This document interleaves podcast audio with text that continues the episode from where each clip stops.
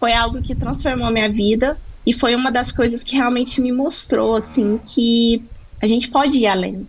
A gente pode sempre ir além.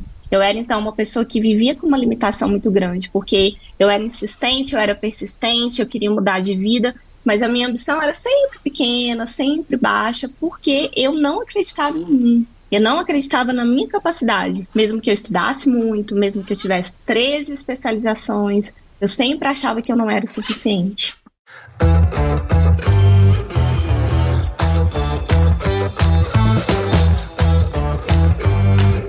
E aí, pessoa? Tudo beleza? Estamos começando o primeiro episódio de 2023 aqui do Agro Resenha. E nessa primeira semana do ano, estou aqui com a minha amiga Renata Mundim, que atua na área de desenvolvimento de negócios, é mentora de empreendedores aí também e a criadora do método Move, que ela vai falar para nós aí daqui a pouco. Só que a Renata tem uma, uma trajetória interessante. Ela é bióloga por formação lá no Centro Universitário de Patos de Minas. Possui mestrado em horticultura e crop science lá pela Universidade do Estado de Ohio, nos Estados Unidos. Tem uma vasta experiência aí no, no mundo das multinacionais também que ela vai contar para nós. Renata, muito obrigado por participar aqui com a gente. Seja super bem-vinda ao Agro Resenha Podcast. Eu que agradeço, Paulo, pela oportunidade de falar para o seu pessoal. Uma grande honra estar nesse podcast aí que eu tanto admiro. Muito obrigada pelo convite. Imagina, que isso. Se você não sabe, ó, ano passado eu fui lá na casa dela junto com o Gabriel, né? Porque ela é esposa do meu querido amigo Gabriel do Profissão Agronomia. E a gente foi junto pro Epicentro. Foi um momento super legal, né? Nossa, foi incrível. Inclusive, vamos aproveitar para convidar essa, essa galera para estar tá aqui em Campos do Jordão nesse ano de 2023, porque vai ter o evento de novo, né, Paulo? E vale muito a pena. Exatamente. Eu coloquei lá uma meta de levar pelo menos mais cinco do agro lá para colocar lá, entendeu? Perfeito. vamos aumentar essa nossa turma aí esse ano. E para você que tá ouvindo aí, já sabe, aqui no Agro Resenha Porteira não tem tramela para quem busca se informar sobre assuntos ligados ao agronegócio. Então não sai daí, porque você não pode perder esse episódio aqui para você entender como que você vai se movimentar. Ah, ah, entendeu aí o trocadilho? Firma o golpe que nós já já estamos de volta.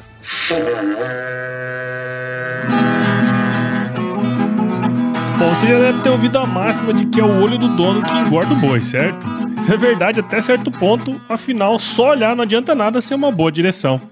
Com base em valores como honestidade, qualidade, inovação nos produtos e excelência no atendimento, a Nutripura, que há quase 20 anos atua no segmento pecuário, te dá essa direção, oferecendo os melhores produtos e serviços aos pecuaristas, garantindo resultados positivos não só no campo, mas principalmente no bolso. E eu digo isso não é da boca para fora não, afinal eu trabalhei lá, cara. Eu vi com meus próprios olhos a competência técnica e o cuidado com o negócio do cliente. Saiba mais sobre a Nutripura em www.nutripura.com.br e fique ligado nos artigos que saem no blog Canivete, que na minha opinião é o melhor conteúdo sobre pecuária de corte que você vai encontrar na internet. Siga também a Nutripura nas redes sociais, é só chegar lá no Instagram, Facebook, Twitter e YouTube e fique atualizado sobre o que há de mais avançado na pecuária. Nutripura, o produto certo na hora certa.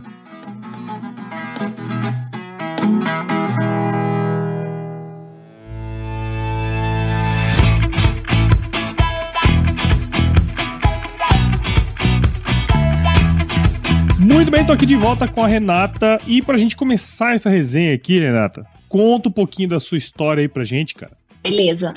Bom, eu sou do interiorzão zão, de Minas Gerais, Paulo. Sou do Triângulo Mineiro, de uma cidade pequenininha que se chama Lagoa Formosa. Eu nasci em Patos de Minas, que é 13 quilômetros de Lagoa, mas eu cresci, passei boa parte da minha vida ali naquela região, que é uma região completamente agrícola. Temos até a Festa Nacional do Milho lá em Patos todos os anos. E eu venho de uma família de vários agricultores, vários pecuaristas e sempre aí conectada nesse mundo do agro. Uhum. Só que eu decidi me formar em biologia por amor à natureza mesmo. Pensava que eu ia seguir carreira aí na área de botânica, me tornar professora, sempre me ensinar, lecionar. Só que a vida foi tomando outros rumos. Eu me formei em biologia. Quando eu me formei, eu já trabalhava num, num, canal de televisão como editora de jornalismo há cinco anos. E era um emprego bom, eu ganhava bem, inclusive ganhava mais que a maioria dos meus colegas de faculdade, mas trabalhava ali 12 horas por dia. Era meio penoso. E quando eu terminei a faculdade, eu tinha que fazer uma escolha ou eu entrava de vez no mundo do jornalismo e ia cursar outra faculdade, entrar na área de comunicação e continuar ali no meu emprego na televisão, ou eu chutava o balde e ia fazer alguma coisa na minha área. Foi aí que eu descobri uma oportunidade de estágio nos Estados Unidos com o The Ohio Program, que leva estudantes do mundo todo para fazer um estágio em fazendas em diversos estados dos Estados Unidos. Sim. E aquilo me gerou assim uma curiosidade muito grande. Eu sempre amei viajar, viajar tá no meu sangue, mas eu não tinha a menor possibilidade financeira, né, de, de ir para um outro país. Então aquilo foi uma oportunidade que, nossa, fez crescer meu olho na hora. Eu falei, gente, quem sabe isso daí não dá certo? Pode ser que seja para mim. Vou tentar a sorte aqui. Aí eu comecei a estudar inglês. Eu arranjei uma professora louca, coitada. Ela me dava aula de 6 às 7 da manhã, que era o único horário que eu tinha disponível. E ela me dava aula particular e eu meio que de, decorei ali umas frases, que eu sabia que eu ia ser entrevistada, então eu ficava estudando inglês, decorando aquilo ali. E quando fizeram a primeira entrevista após eu mandar o meu currículo, né, fazer todas as inscrições no processo seletivo desse The High Program, eles me ligaram e olha, eu vou te falar, foi Deus que baixou ali o Espírito Santo na hora e eu falei inglês fluente com esse povo.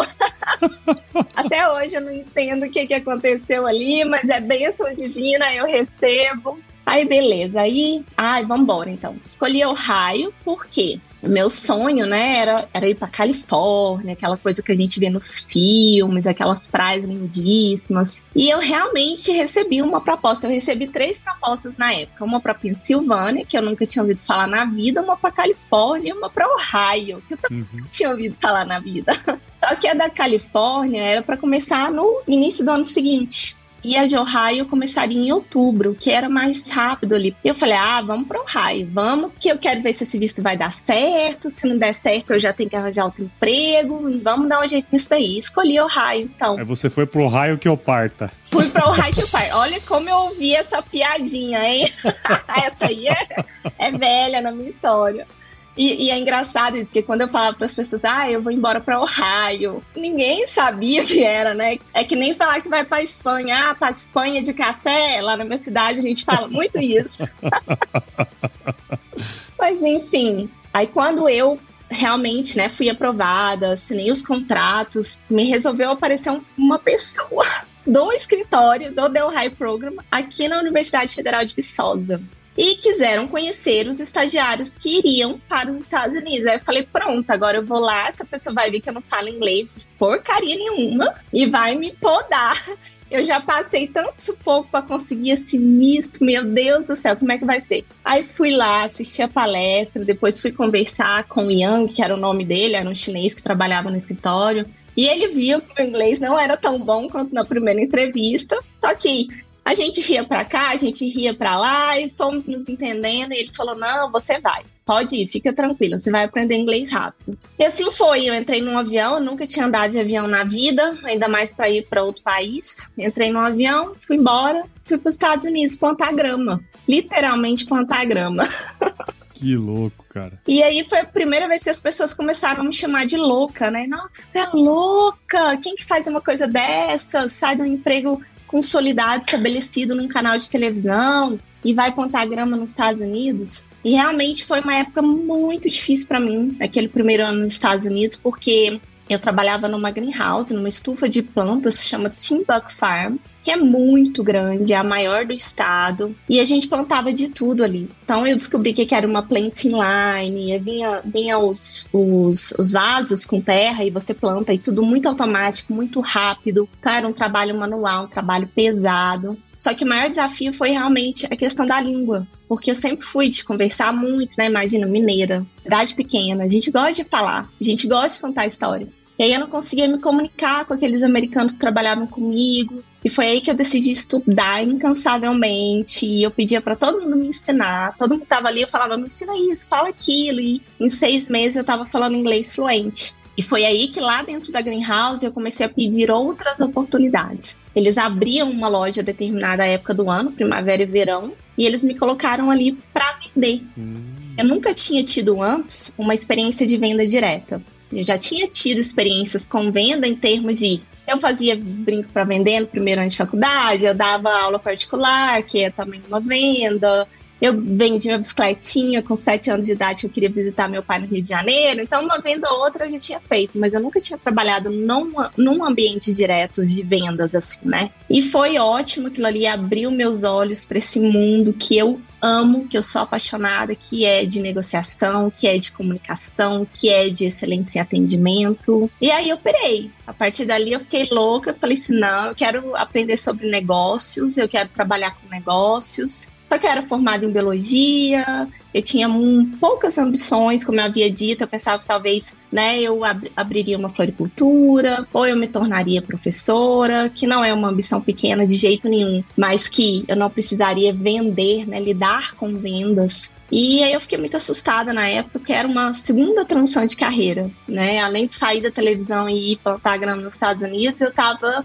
deixando esse mundo da pesquisa, esse, esse mundo da acadêmico, para entrar no mundo de business. Foi aí que eu comecei novamente a galgar oportunidades, entrar na área de logística, na área de marketing, e fazer projetos de pesquisa, de vendas, de negociação, de estratégias né, de venda. Voltei para o Brasil no final desse primeiro ano nos Estados Unidos, foi fantástico. E logo em seguida fui convidada para fazer um segundo estágio, dessa vez na Califórnia, uhum. na Euro American Propagators, que era uma das maiores greenhouses, né, estufa de plantas dos Estados Unidos, e dessa vez para trabalhar mesmo na área de pesquisa, de logística, de marketing, de vendas. E aí agarrei essa oportunidade e fui, fui cada vez mais fundo. A partir dali eu fui me especializando, fazendo cursos na área, me desenvolvendo. Eu fiz 13 cursos de especializações e depois eu fui convidada então para trabalhar dentro do programa de Ohio, dentro do programa internacional de Ohio.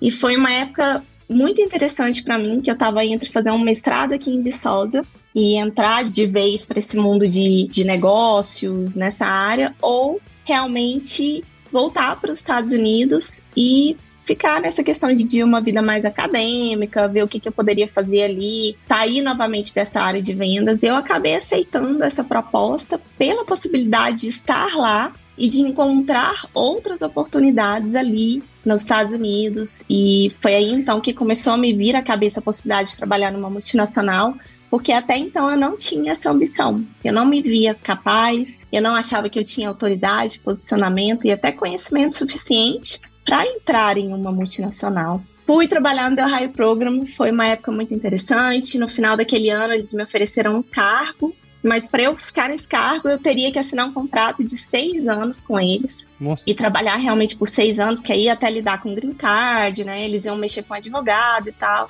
E eu estava dentro da universidade, trabalhando na universidade, para a universidade, mas eu não estava aprendendo, eu não estava estudando, eu sentia que eu não estava me desenvolvendo pessoalmente. E foi aí que mais uma vez me chamaram de louca, maluca, porque eu decidi não aceitar essa oportunidade no Del High Program para poder voltar para o Brasil e estudar. Eu voltei para o Brasil com o intuito de passar um ano me preparando para o mestrado nos Estados Unidos. Quando eu falo me preparar para o mestrado nos Estados Unidos, na verdade é me preparar para tentar conseguir uma bolsa de estudos, porque eu já tinha trabalhado muito na vida, mas ainda não tinha recursos financeiros para bancar, né, uma tuition, um programa de mestrado, doutorado lá fora. Eu voltei abri uma escolinha de inglês para estar em contato com a língua o tempo inteiro, no fundo de casa. Eu comecei com três alunos, no mês seguinte eu tinha 30. Caraca. Foi uma época muito boa da minha vida. Eu realmente amo lecionar, até que o que eu faço hoje é muito, muito voltado, né,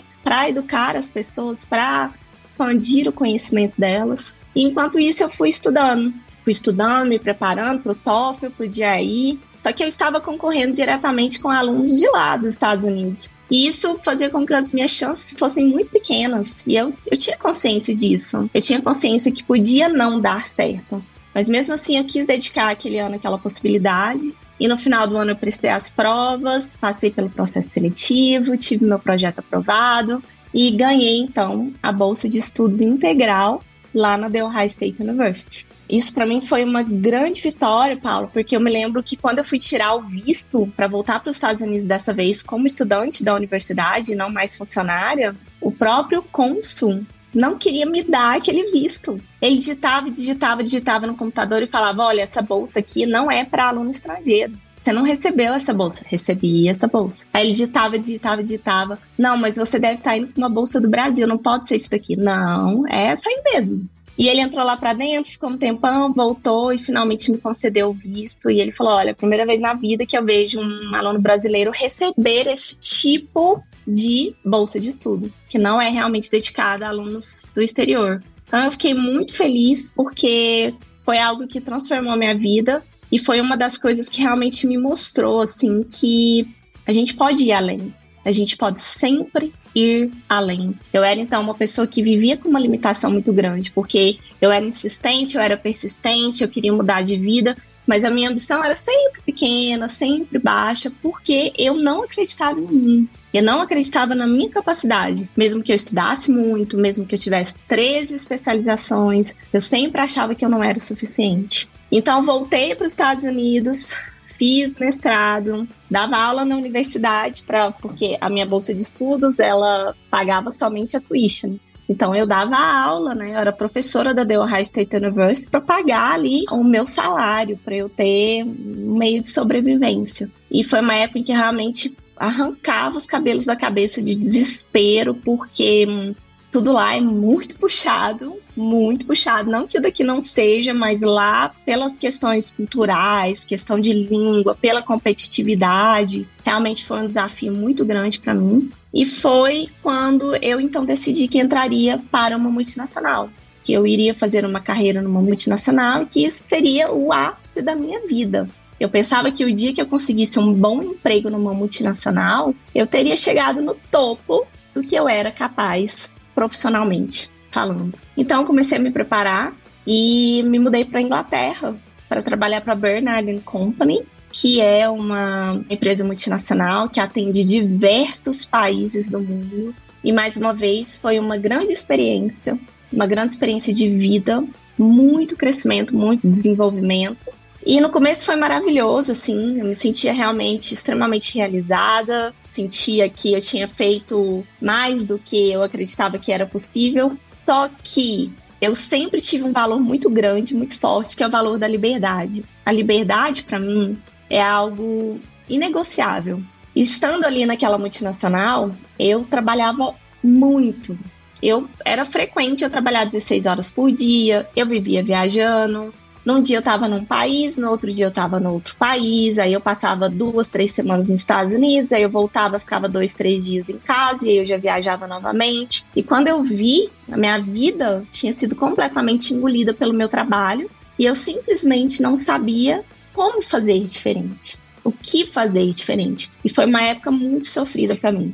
Foi uma época em que você olha para você e fala: "Poxa, olha para trás, Renata. Olha onde você chegou. E aí você tá aqui se sentindo mal? Você acha que você tem o direito de se sentir mal?" Então eu me culpei muito, eu pensei que não tinha saída, que eu tinha que me acostumar com aquele ritmo de vida, e que provavelmente aquilo significaria muitas coisas, né? Inclusive essa questão da maternidade, que para mulher é tão difícil. E eu não conseguia imaginar como ser mãe, tendo um trabalho como o que eu tinha e sendo presente na vida da minha filha, no caso, como eu gostaria de ser. Então foi uma época de muitas dúvidas, muita incerteza.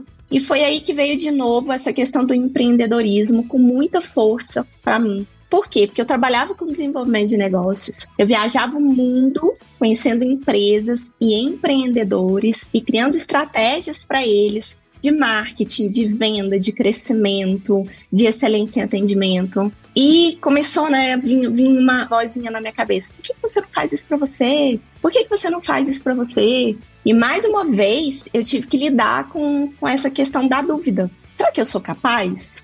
Sim, o meu trabalho dá resultado, eu vejo isso. Eu cresci muito rápido nessa empresa que eu trabalhava, tanto é que em um ano eu fui promovida diretora do meu departamento. Só que era desconfortável para mim pensar em trabalhar sem o nome de uma grande empresa nas minhas costas. Uhum. Como é que eu ia ligar para alguém e falar: olha, aqui é a Renata Mondini e eu gostaria de conversar com você sobre um produto que eu tenho para crescer o seu negócio? Ao invés de, olha, aqui é a Renata Mundim, da multinacional tal, da empresa tal, e eu gostaria de falar com você.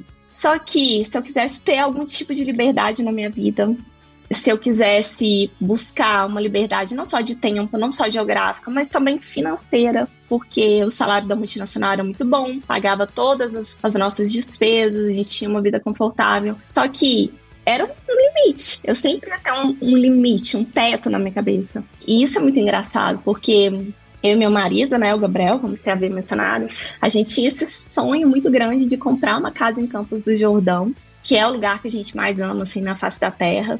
E quando eu decidi trabalhar para multinacional e entrar para multinacional, a gente fez um plano. Olha, em X anos a gente consegue comprar essa casa e voltar a trabalhar do Brasil e talvez conseguir, né, criar aí uma condição de trabalhar de home office que seja para passar mais tempo no nosso país.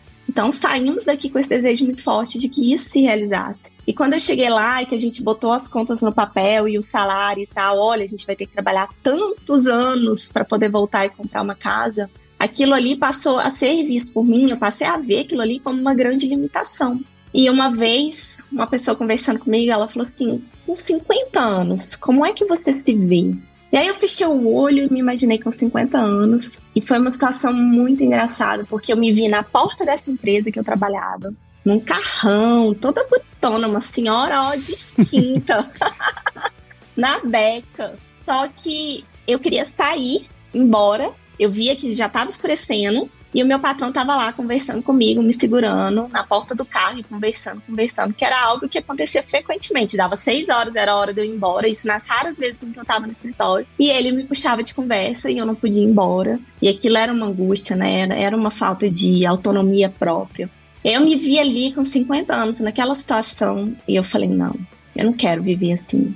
Eu não, não quero que seja assim. Não é ingratidão, é só um estilo de vida diferente. Eu só quero um estilo de vida diferente. Eu nunca quis trabalhar menos. Eu nunca fiz isso só por ambição financeira.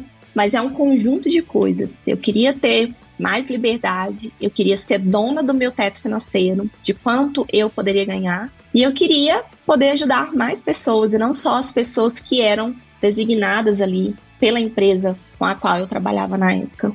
E aí, no montante de coisas, né, eu passei a me preparar para então empreender, que foi, eu vejo como o maior desafio que eu tive, né, profissional na minha vida, que eu tenho, porque é um desafio diário, né, Paulo? Empreender não é fácil. Todos os dias.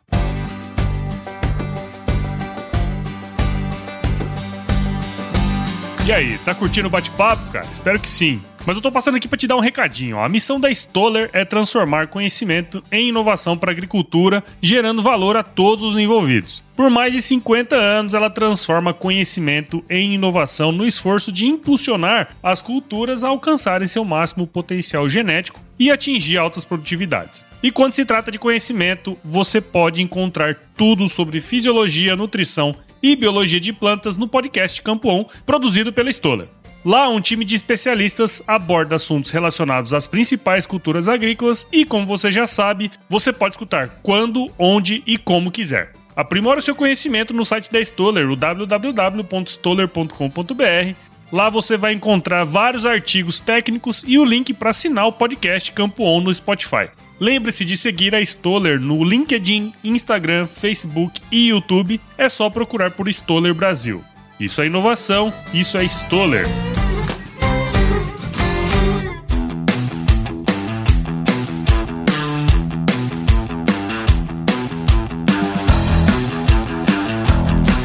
Mas, ô, Renata, antes da gente ir para esses pontos, cara, uma coisa que sim, que fica bem claro aí na sua trajetória assim, por mais que você pensasse que você talvez não fosse capaz de atingir as coisas, um ponto central aí do seu negócio é a mudança, né? Sim, você fez várias mudanças, várias, várias transições. E é engraçado porque muita gente, quando pensa em fazer uma transição, nossa, é um negócio super desgastante. Não que não tenha sido para você, né? Mas é que fazer uma vez, né? Você fala várias vezes assim, não deve ter sido nada fácil, né? Esse processo de decisão, né? Com certeza não, Paulo, mas eu tenho para mim, desde muito pequena, que sem coragem a gente não cresce. Talvez pelos desafios que eu enfrentei na minha vida pessoal, durante toda a minha infância, toda a minha juventude, Eu acho que eu sempre tive isso dentro de mim, que é preciso ter coragem. Quando você está estagnado num lugar, pode ser que esteja até confortável, esteja gostosinho ali. Só que se você não olhar e falar assim, não, eu quero mais e eu posso ter mais, você tem que assumir o papel de permanecer ali o resto da sua vida. Uhum. Porque ao mesmo tempo, as pessoas muitas vezes elas pensam assim: ah, não, mas vai mudar. Vai, vai acontecer mudanças, coisas boas acontecerão se você der os passos em direção àquilo. Porque senão você corre risco de permanecer a sua vida inteira no lugar onde você está. Então, por mais que mudar seja um desafio muito grande e causa ali desespero. Muitas vezes eu me vi em situações em que eu me sentia desesperada. Toda vez que eu mudei na minha vida, eu me senti mal, né? Você chega lá naquele novo lugar, naquela nova situação, te dá medo, te dá saudade, te dá angústia. Mas o que, que eu quero para mim? Eu sempre me faço essa pergunta. O que, que eu quero para mim? Qual é a vida que eu quero ter? Porque se eu não construir essa vida, eu não vou ter. É simples, para mim, esse raciocínio é muito fácil, é muito simples. Depende de mim, sabe?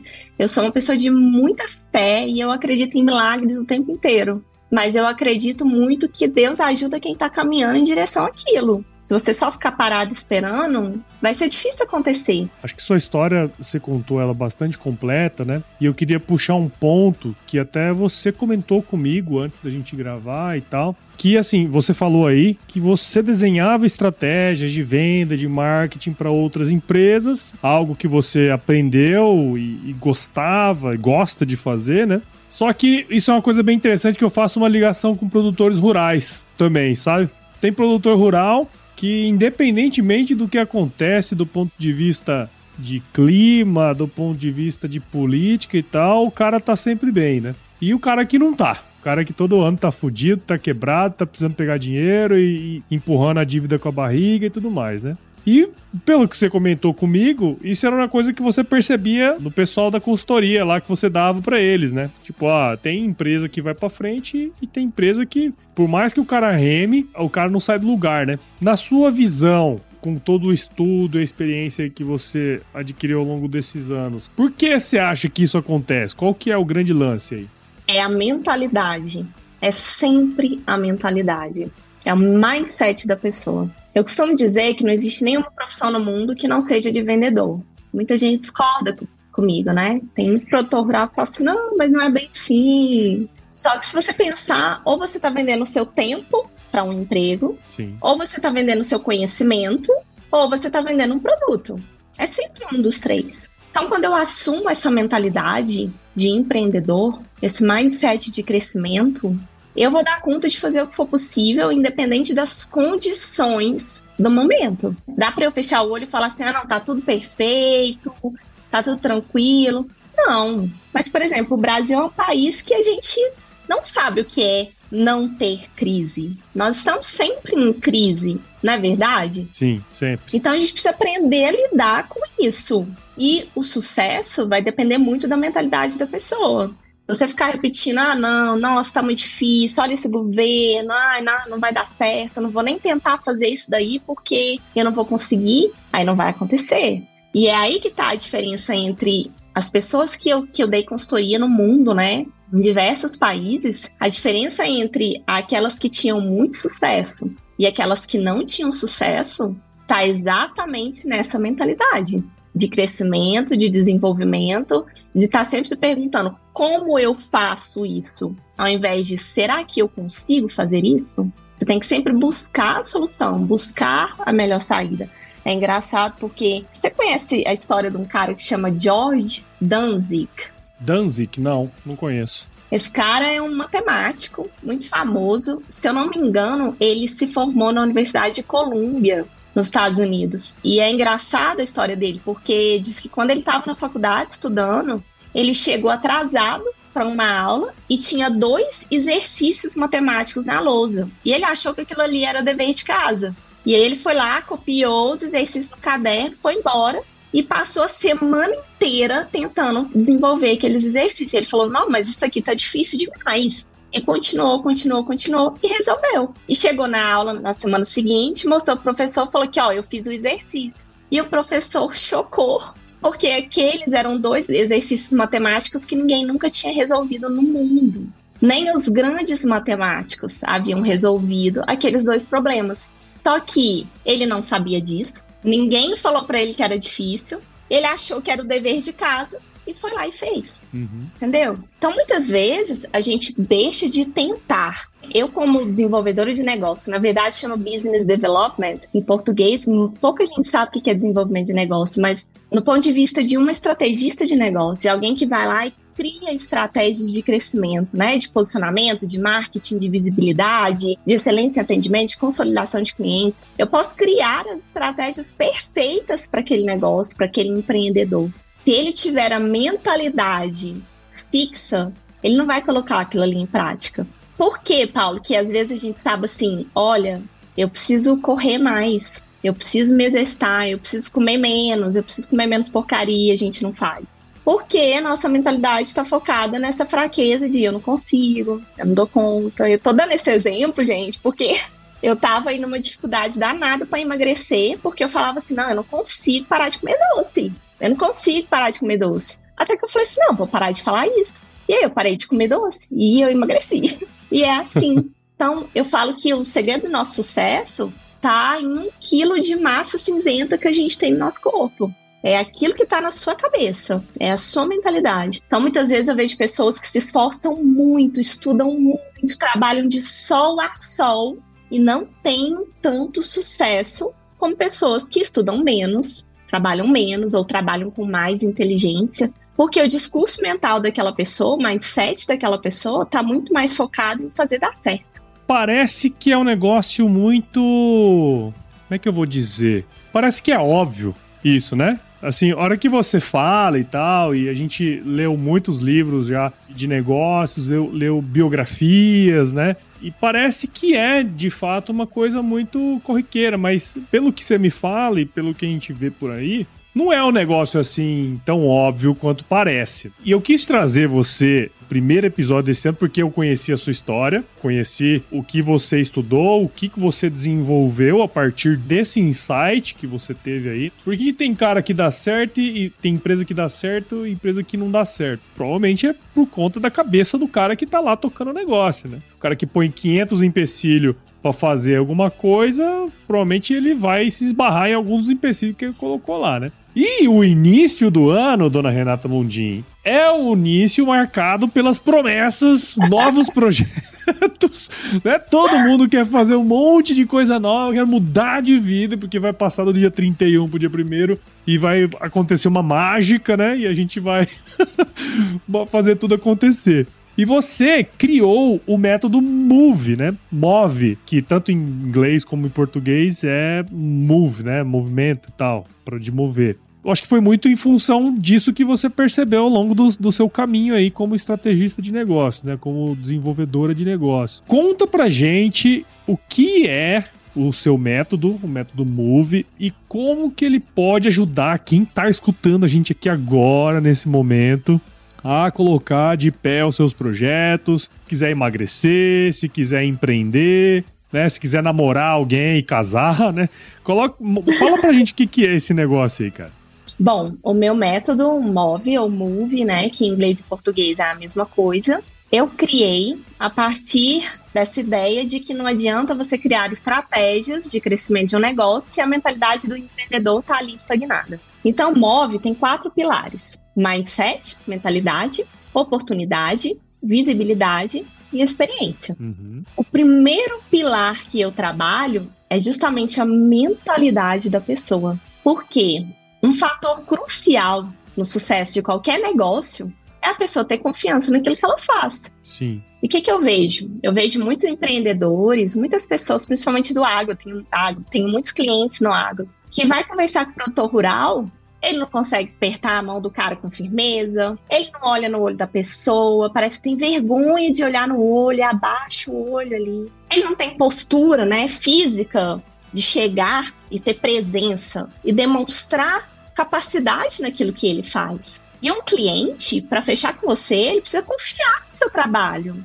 Se não, fica muito incerto, fica muito duvidoso. E é aí que a gente entra naquela parte de ter que insistir na venda, ter que né, forçar ali a barra para poder fechar um negócio. Isso não é legal. E isso não acontece com pessoas que demonstram confiança naquilo que ela faz. Então, o primeiro pilar é realmente mudar essa mentalidade, dar confiança àquela pessoa, mostrar para aquela pessoa que aquilo que ela faz é muito importante e pode fazer diferença na vida do produtor rural, pode fazer diferença na vida do cliente dela. É, e aí, trabalhando isso, trabalhando a, o mindset, trabalhando a mentalidade, a gente entra também na parte de crenças limitantes. É engraçado isso, porque fiz um curso extenso de EFT, Emotional Freedom Technique. E eu nem sabia o que era crença limitante na época. E hoje em dia, quando eu faço uma reunião de alinhamento com algum cliente, eu sempre pergunto: você tem crença limitante? Não, não tem não. Nenhuma. Você sabe o que é isso? Sei. Ah, então tá. Aí chega na hora no exercício de crença limitante, você acha que a gente tem que trabalhar muito para ganhar dinheiro? Acho.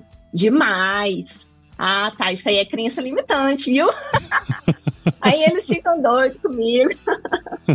ah, você acha que todo rico é desonesto? Ah, é. Todo rico é desonesto. Então, assim, muitas vezes a gente tem essas crenças que a gente cresce ouvindo, né? Não é nem por maldade, são coisas intrínsecas na gente. Sim. Por exemplo, voltando aí na, na questão da minha história, como é que eu ia pensar que uma menina do interior de Minas Gerais, que estudou em escola pública praticamente a vida inteira, ia conseguir uma bolsa tão importante, tão significativa no, de estudo nos Estados Unidos. Se alguém me falasse isso durante a minha infância ou minha adolescência, eu ia rir. Por quê? Porque na minha cabeça aquilo era algo muito improvável, impossível de acontecer, né? Não tinha a mínima possibilidade.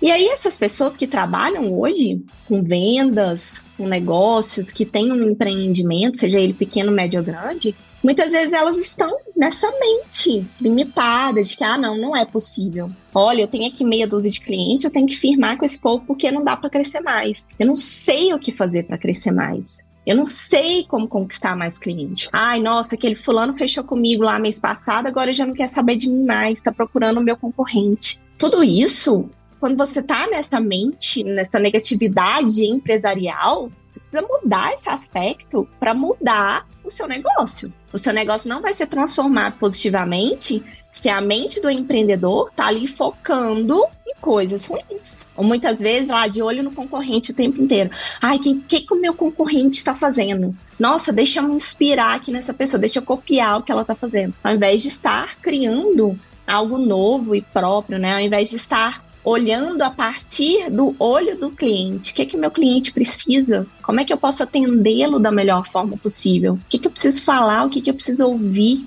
Qual é a melhor forma de escutar essa pessoa para eu ser a melhor opção para ela? Só que, como eu disse, para estar nesse nível de preparo, a mentalidade dela tem que estar muito boa, tem que estar muito positiva, tem que estar muito focada ali no sucesso do próprio negócio. E muitas vezes as pessoas não estão assim, elas estão achando que está tudo muito difícil, que mudou o governo vai acabar o mundo, que não dá para crescer, que não tem como fazer mais dinheiro, que não tem emprego, que ninguém vai gastar dinheiro esse ano. E aí realmente é isso que acontece, pelo menos para aquele empreendedor em si. Lembra no início da pandemia que todo mundo falou: gente, ninguém vai comprar nada, ninguém vai vender nada, o mundo acabou, vai parar tudo, não vai correr mais dinheiro. E aí, se você for ver, algumas áreas cresceram muito durante a, durante a pandemia. Muita gente fez muita grana, muito dinheiro mesmo. Eu nunca vi tanta reforma de casa na minha vida como naqueles anos em que todo mundo falou: ninguém vai gastar um real. As pessoas que tiveram ali iniciativa de tirar o olho da negatividade, de ninguém vai gastar um real, e colocar no olho de o que, que eu tenho que fazer para vender, que eu preciso sobreviver, essas pessoas foram as mais rápidas no WhatsApp, no Instagram, a utilizar as redes sociais para servir o seu próprio cliente, em arrumar meios de estar ali presente na vida delas, e elas estão aí, consolidadas. Só que é sempre preciso buscar essa solução, essa saída, ao invés de ficar perdendo tempo ali com algo que pode ser que não aconteça. E aí, como que funciona? A pessoa quer falar com você e aí você tem um programa. Como que a pessoa consegue te acessar? Sim, eu tenho uma consultoria né, que é a consultoria Move. Essa consultoria é de oito semanas, é uma reunião de alinhamento de mais de três horas. Coitado do empreendedor, da empreendedora sai dali esgotado, drenado, e eu saio dali sorrindo de orelha a orelha, porque eu sei tudo, eu passo a conhecer todos os problemas dela, do negócio dela, e a partir dali eu posso criar estratégias focadas na necessidade real daquela pessoa como empreendedor e daquele negócio. E a partir dali, a gente cria, então, estratégias de oportunidade, como é que essa pessoa chega no cliente, né? De visibilidade, de posicionamento. O que é posicionamento, Paulo? Muitas vezes, ah, hoje em dia, a gente tem confundido posicionamento com blazer e maquiagem, né? Com a roupa, com a vestimenta. Uhum. Isso não é posicionamento. Isso é impressão. Posicionamento é aquilo que eu mencionei, é você ter segurança, confiança, sentir um profissional capaz na sua área de atuação. A gente cria todas as estratégias de posicionamento e então de experiência, que é excelência em atendimento. Qual é a melhor forma que eu tenho de consolidar esse cliente, fazer pós-venda, over delivery, tudo isso focando realmente nas necessidades particulares ali, especiais daquele negócio em si, daquele empreendedor em si. Então, eu tenho essa consultoria e eu tenho também uma mentoria. A consultoria são oito semanas, a mentoria são seis meses, com encontros quinzenais, em grupo, então, tem um grupo forte de pessoas que estão aí buscando o próprio desenvolvimento e o desenvolvimento do negócio. E a gente tem visto resultados espetaculares, assim, pessoas que saíram de três para 23 projetos em oito semanas, pessoas que, com uma dica que eu dei, pagou todo o investimento nessa consultoria. Os resultados têm sido realmente incríveis, eu me emociono, tô até assim, eu não posso nem falar que me dá vontade de chorar, porque você vê o resultado do seu trabalho, depois de tudo que eu passei na vida, poder ajudar as pessoas com a maior dificuldade que eu tive, que é justamente não me achar capaz, não me sentir confiante o suficiente para desenvolver o meu trabalho e aí me preparar estudar, me conhecer e criar essa técnica que não só resolveu os meus problemas, mas de outras pessoas, realmente é o maior orgulho profissional que eu tenho, com certeza. Cara, legal. E ó, para você que ouviu aí, você viu, né, cara? Assim, tem muita coisa por trás do que você está pensando neste momento, né? e eu acho que a gente precisa, né, Renata, sempre buscar pessoas, conteúdos que nos ajudem a enxergar isso, porque uma coisa é você não saber que existe. Outra coisa é você saber que existe, e outra coisa ainda mais complexa ainda é você fazer alguma ação em relação àquilo. Eu tenho agora comigo, né, desde o ano passado, eu tenho um lance que assim, agora eu tô me cercando de pessoas, sabe? Quero uma pessoa para me ajudar com o meu nutricionista, eu quero uma médica para me ajudar na coisa, eu quero um treinador de corrida. Então assim, coisas que na minha cabeça, Renata, juro por Deus, cara, é um negócio assim, ah não, eu consigo fazer tudo sozinho sempre consegui fazer tudo sozinho, vou fazer tudo sozinho. Então é, é, o tipo de coisa que a hora que a gente começa a enxergar que aquilo ali tá te limitando de alguma forma, você vai buscar alguém, né? E essa pessoa normalmente te abre caminhos. Às vezes é uma pergunta que ela faz que muda tudo, né, cara? Então é, é muito legal esse trabalho que você faz. Eu fiz questão de que o seu episódio fosse o primeiro do ano, justamente porque é um ano de muitas. O início do ano é muita promessa, é muita coisa errada, muita coisa passando na cabeça, é insatisfação com o chefe, é a empresa que não fatura, é isso e aquilo, né? Então, muito legal, muito obrigado por você ter participado aqui com a gente no Agro Resenha. Espero que quem esteja aí do outro lado escutando a gente tenha entendido um pouco mais aí sobre o trabalho que você faz, né? Entendendo como fazer, desenvolver estratégias aí para os negócios, né? Empreendedores, para as pessoas de uma maneira geral, cara. Então, muito obrigado e parabéns aí pelo seu trabalho, viu, Renato?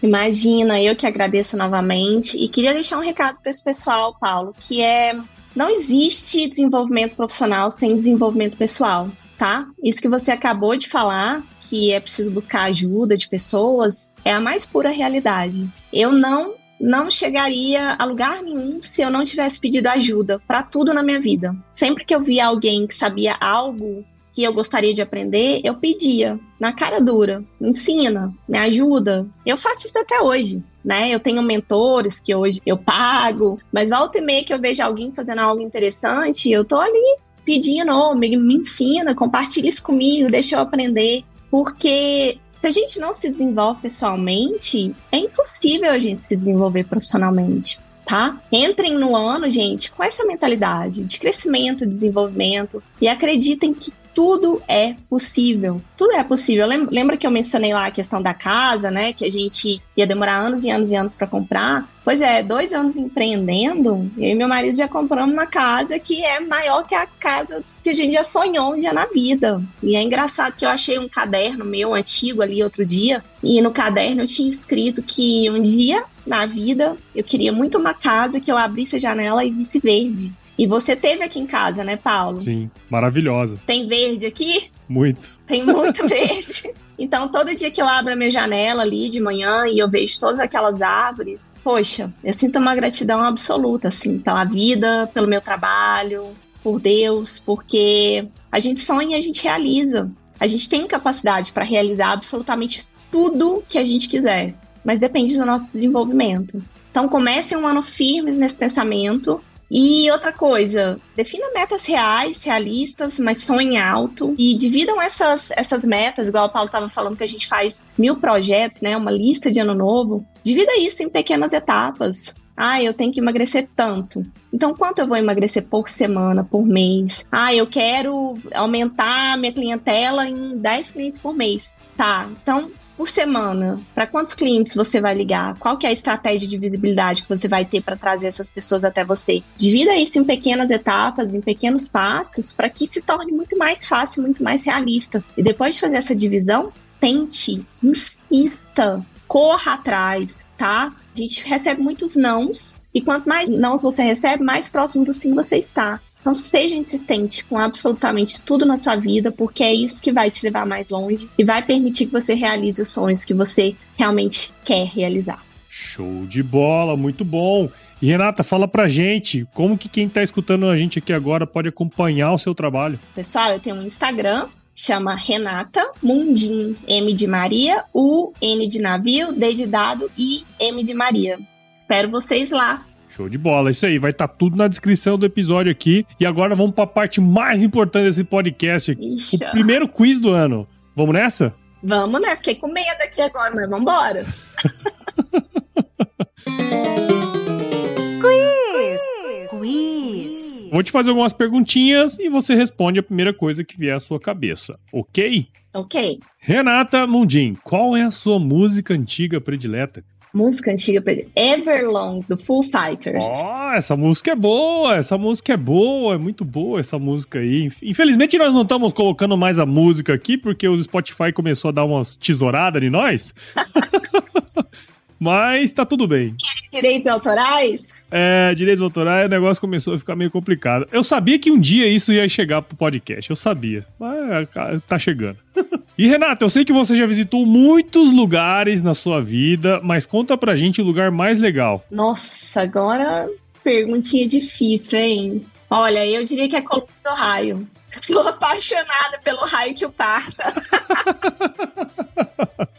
legal, legal, legal. Eu amo raio, e depois Bahamas e depois Praga. Mas beleza, o raio em primeiro lugar. O raio, então tá bom. Renata, conta pra gente qual que é a sua especialidade na cozinha. Nossa, Paulo, mas aí você brincou com a minha cara. Ah, que eu tô. Olha, eu não tenho, eu não sou muito boa na cozinha, mas eu, eu faço um, um fricassê legal aí, tá? Então minha cunhada gosta. Ó, oh, fricassê é gostoso, é bacana. Show de bola, tá quase Masterchef. E, ô Renata, conta pra gente, fala aí um livro que você leu e que de alguma maneira te ajudou, que você pode compartilhar com a gente aqui. Pode ser um, dois, quantos você quiser. Tá, Conversando com Deus, do Neil Donald Walsh. É um livro, assim, transformador. Não é um livro religioso, tá? É, mas é um livro transformador. E Pense em Riqueza, da Napoleão Hill. Eu gosto bastante também. Eu ganhei esse livro há muitos anos e eu comecei a ler e coincidiu bem na época que eu tinha acabado de entrar para trabalhar na, na, multinacional. Então eu lia saía com nada, não achava aquilo ali interessante, foi preciso passar anos e eu começar a empreender para aquilo ali fazer todo sentido para mim. E foi aí que eu li o livro de verdade e hoje está lá, é um dos meus livros de cabeceira. Legal, show de bola. E Renata, se você se encontrasse com o seu eu de 17 anos hoje, qual seria o melhor conselho que você se daria? 17 anos? Nossa, tenha coragem, porque é isso que vai te levar onde você quer chegar, lá em frente. Você é louca, mas vai dar certo. As coisas boas só foram feitas por gente louca, viu? Fala a verdade. Exato. Todo, todo, mundo é um pouco louco, né? Tem aquele ditado de louco, médico e psicólogo, todo mundo tem um pouco. Eu acho que isso é mais pura verdade. Show de bola. E para você que ouviu esse primeiro episódio de 2023 aqui, que eu gravei com a Renata, tenho certeza que você gostou desse bate-papo, afinal você tá aqui com a gente até agora, então considere compartilhar esse episódio aqui com alguém que precisa escutar aí o que a Renata falou pra gente. O podcast ele cresce na medida em que você participa junto com a gente aqui.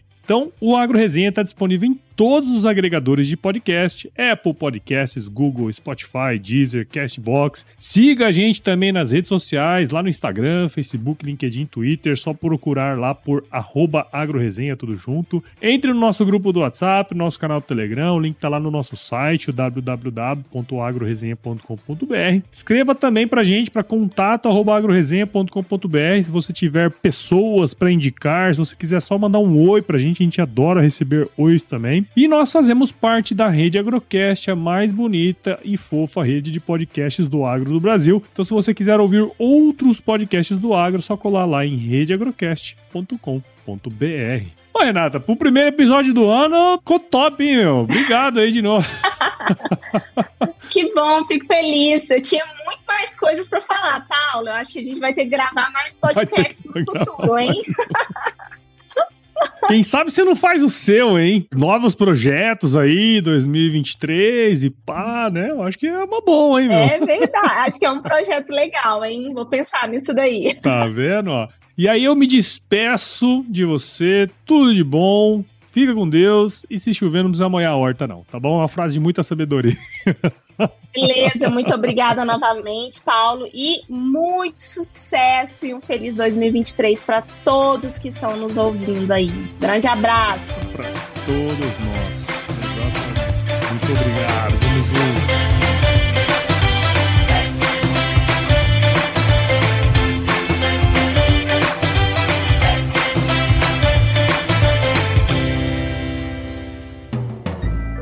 Mais um produto com a edição Senhor A.